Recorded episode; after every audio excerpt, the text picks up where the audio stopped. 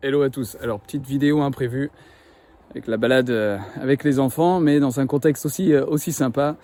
Euh, c'est l'opportunité avec vous de prendre un, verset qui, je pense, peut être à l'origine de tuer un peu une vache sacrée au sein du christianisme. Éphésiens 2, 18. Et Paul nous dit qu'à travers lui, à travers Jésus, nous avons accès au Père dans un même et seul esprit je pense qu'une des questions qui m'est venue à l'esprit, qui peut littéralement nous, euh, nous fonder et nous enraciner dans une réalité que Jésus nous a permise à travers euh, sa mort, sa résurrection et son ascension, c'est est-ce que nous pensons, est-ce que nous croyons que nous avons tous un même accès égal au Père? Est-ce que nous croyons de tout notre cœur que tous les uns et les autres en Christ, nous avons le même accès, un accès égal au Père?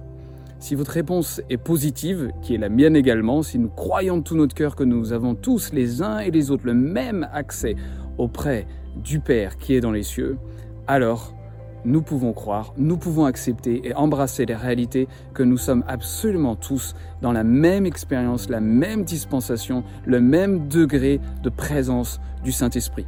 Parce que si ce n'était pas le cas, si certains avaient plus euh, de présence du Saint-Esprit ou une portion plus grande du Saint-Esprit que d'autres, alors cela impliquerait littéralement que nous avons pas le même accès les uns et les autres au Père. Et nous savons tous que ce n'est pas le cas, que le Père a établi notre relation avec lui à travers Jésus-Christ dans un seul et même esprit, de façon, de manière à ce que les uns et les autres, nous ayons un accès égal à sa présence dans les cieux et ici par le Saint-Esprit au-dedans de nous.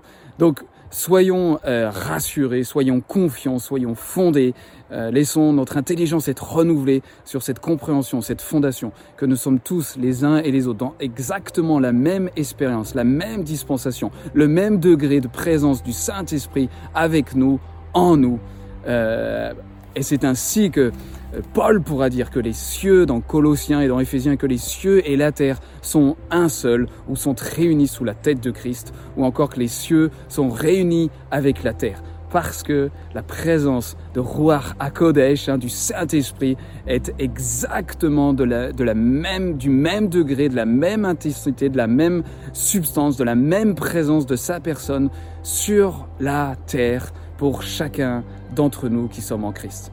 Voilà, qu'on puisse être établi. Les cieux et la terre sont unis et font un en Jésus-Christ parce que le Saint-Esprit, la personne de l'Esprit, a été diffusée, répandue et se manifeste de manière complètement égale euh, pour chacun d'entre nous. Voilà, soyez bénis les amis et que notre cœur puisse apprendre à, à saisir ce qui est déjà notre héritage, ce qui est déjà notre expérience de la présence euh, du Saint-Esprit qui est la même pour chacun d'entre nous. Soyez bénis. À bientôt.